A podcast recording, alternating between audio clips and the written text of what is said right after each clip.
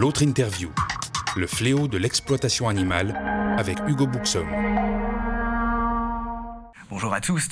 Avec la fuite en avant que le néolibéralisme impose à nos sociétés, les hommes ne sont pas les seuls à souffrir, à voir leur vie dégradée, abrégée.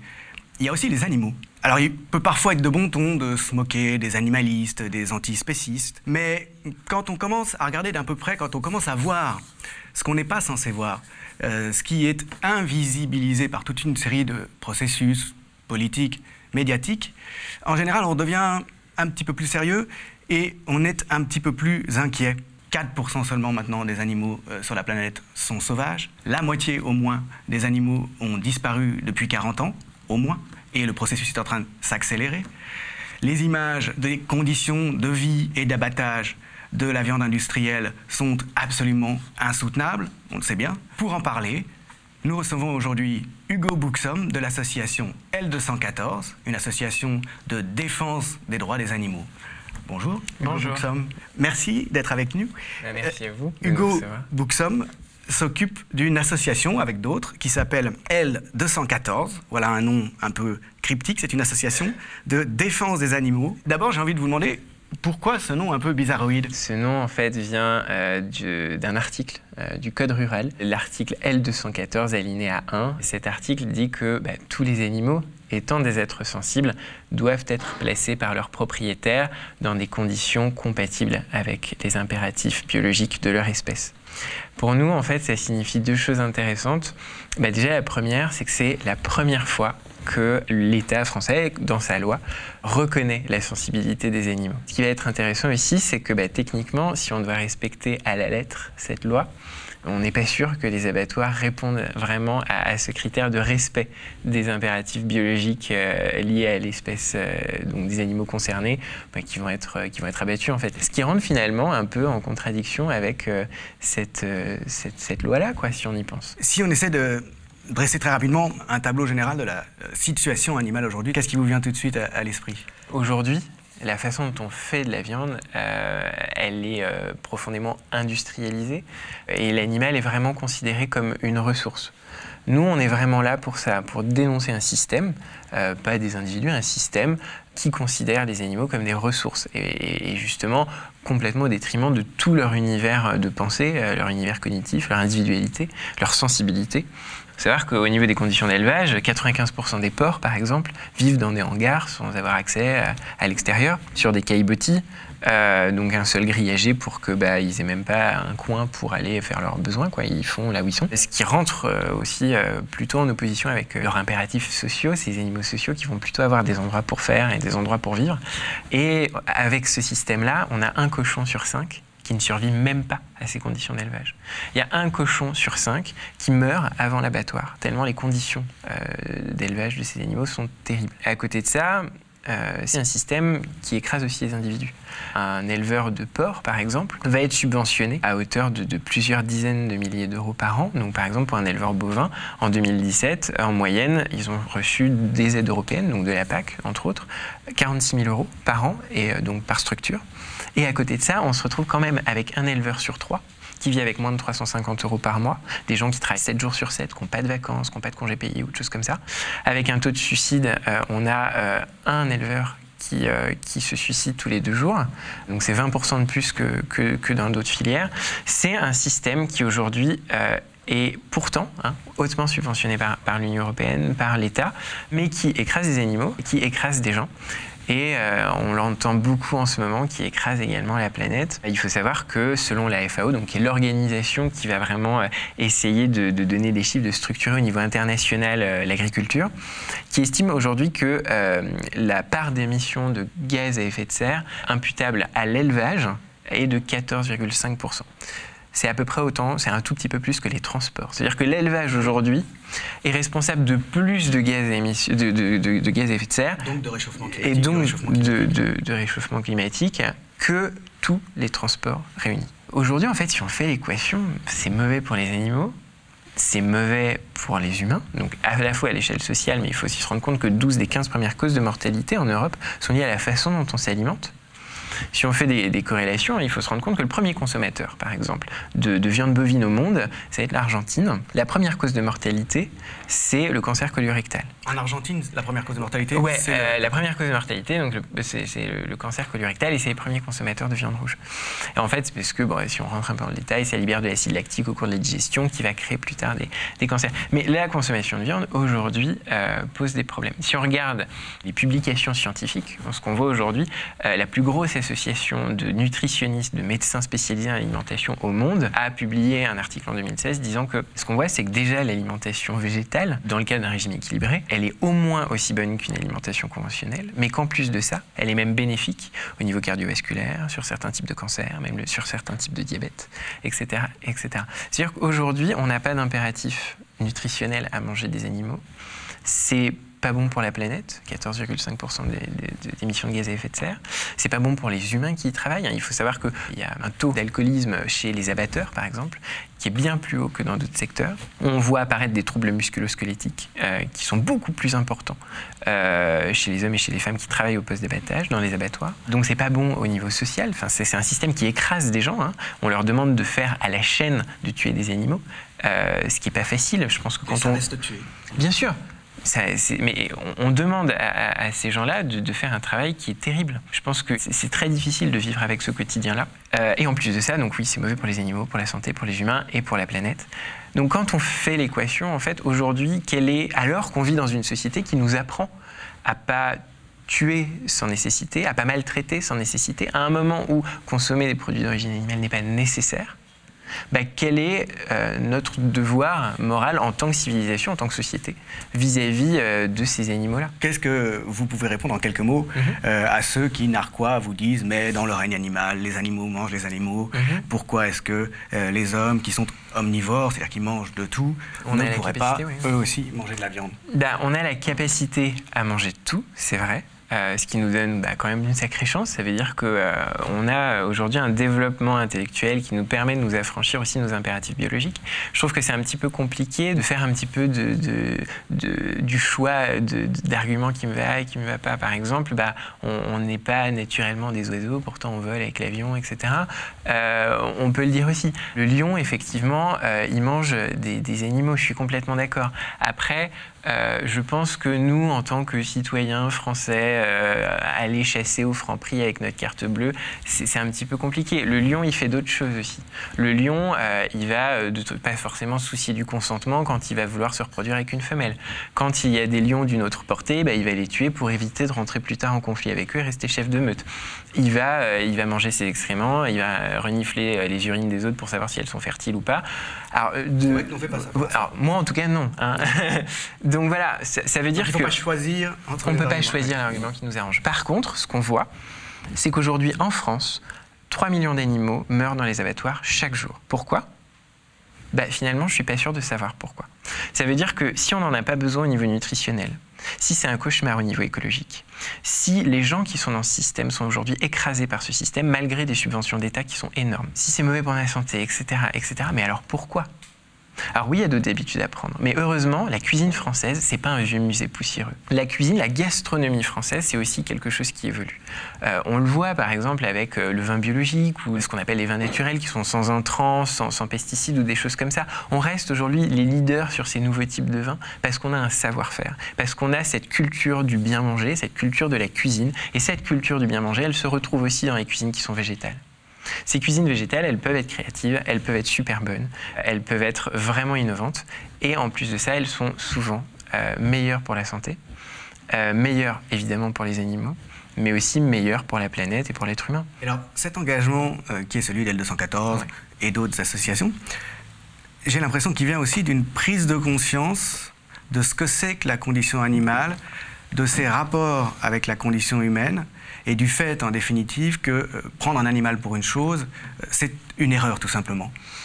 Est-ce qu'il y a une conscience animale comparable à la conscience humaine? Comparable, je ne sais pas vraiment euh, dans quelle mesure on peut appeler comparable, mais il y a ce qu'on va appeler la sentience, où en fait c'est cette conscience de soi qui aujourd'hui fait l'objet d'un consensus scientifique.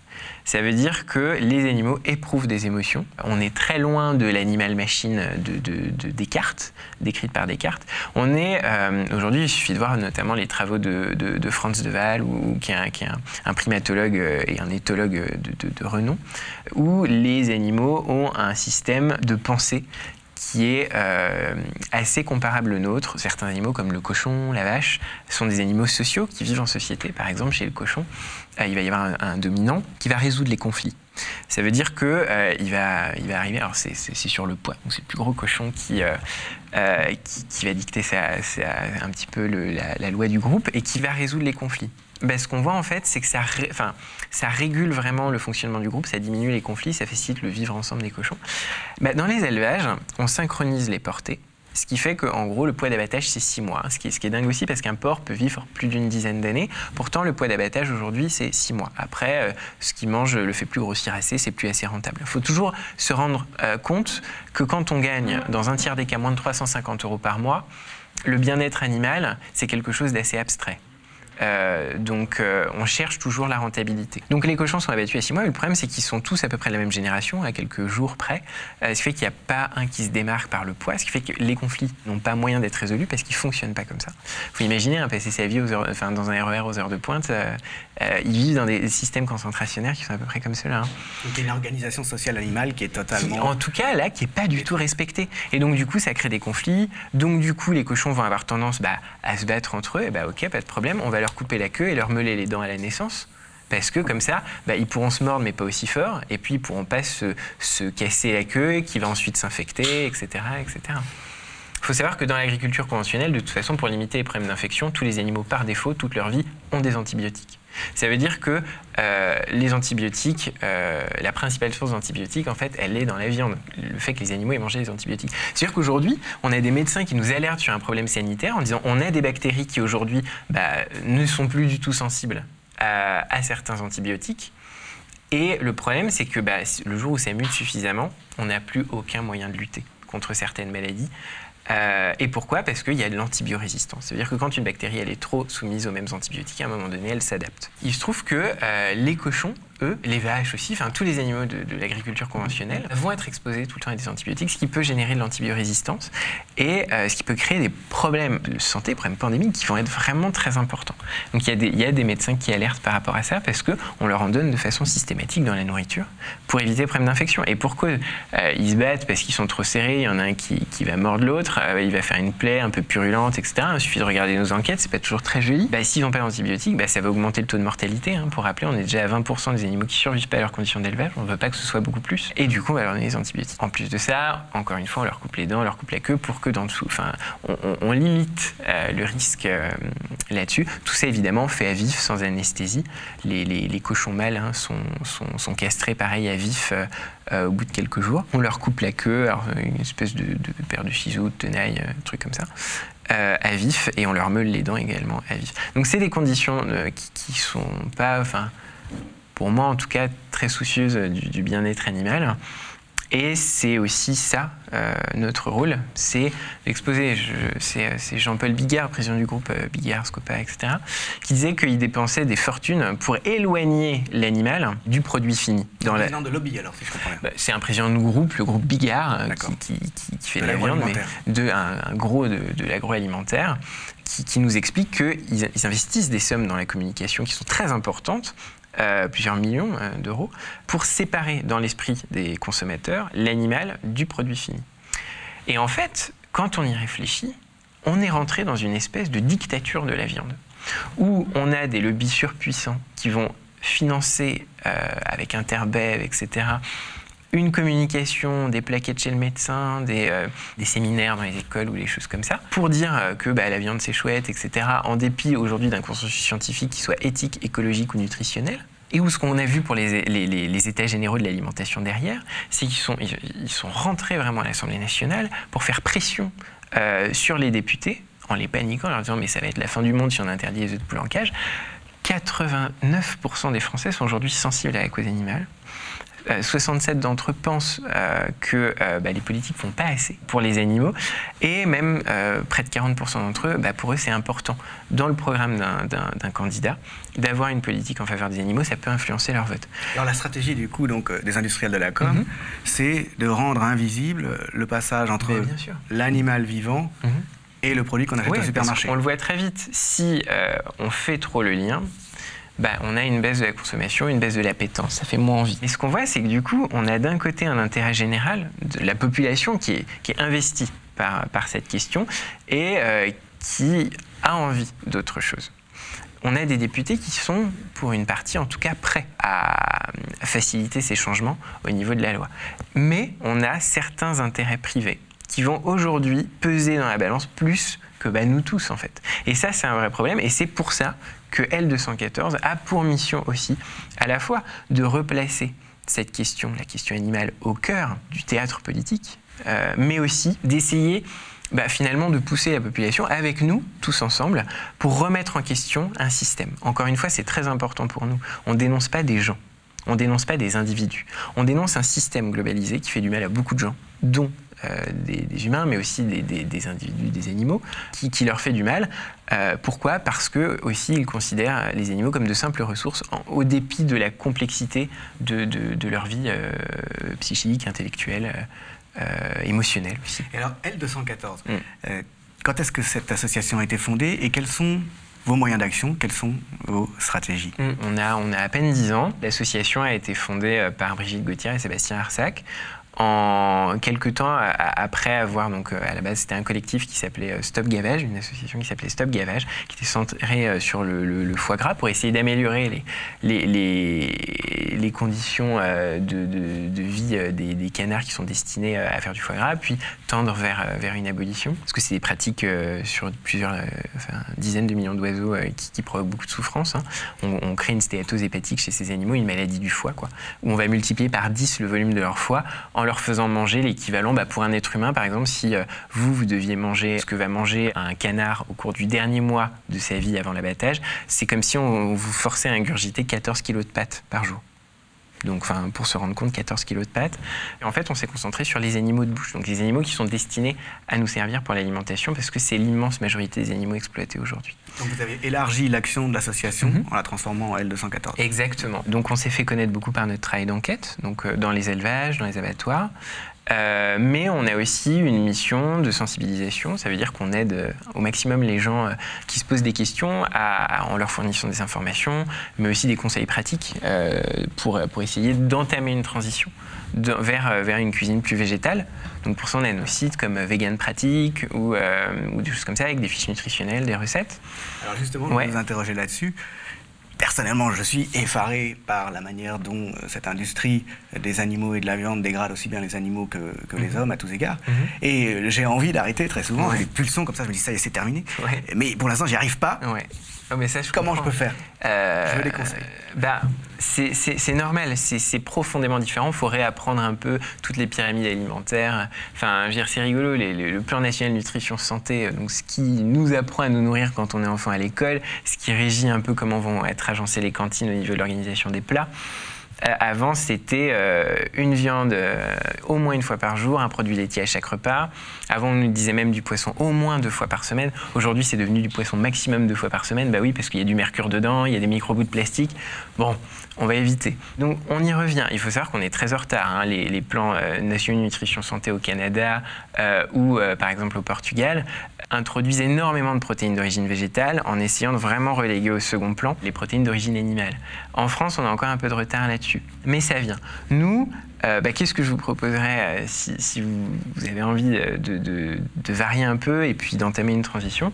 Donc on a ce site Vegan Pratique qui est très bien fait avec des recettes, des machins, et puis surtout comment organiser un plat euh, pour qu'il soit équilibré et, sans, trop, sans que ce soit trop compliqué.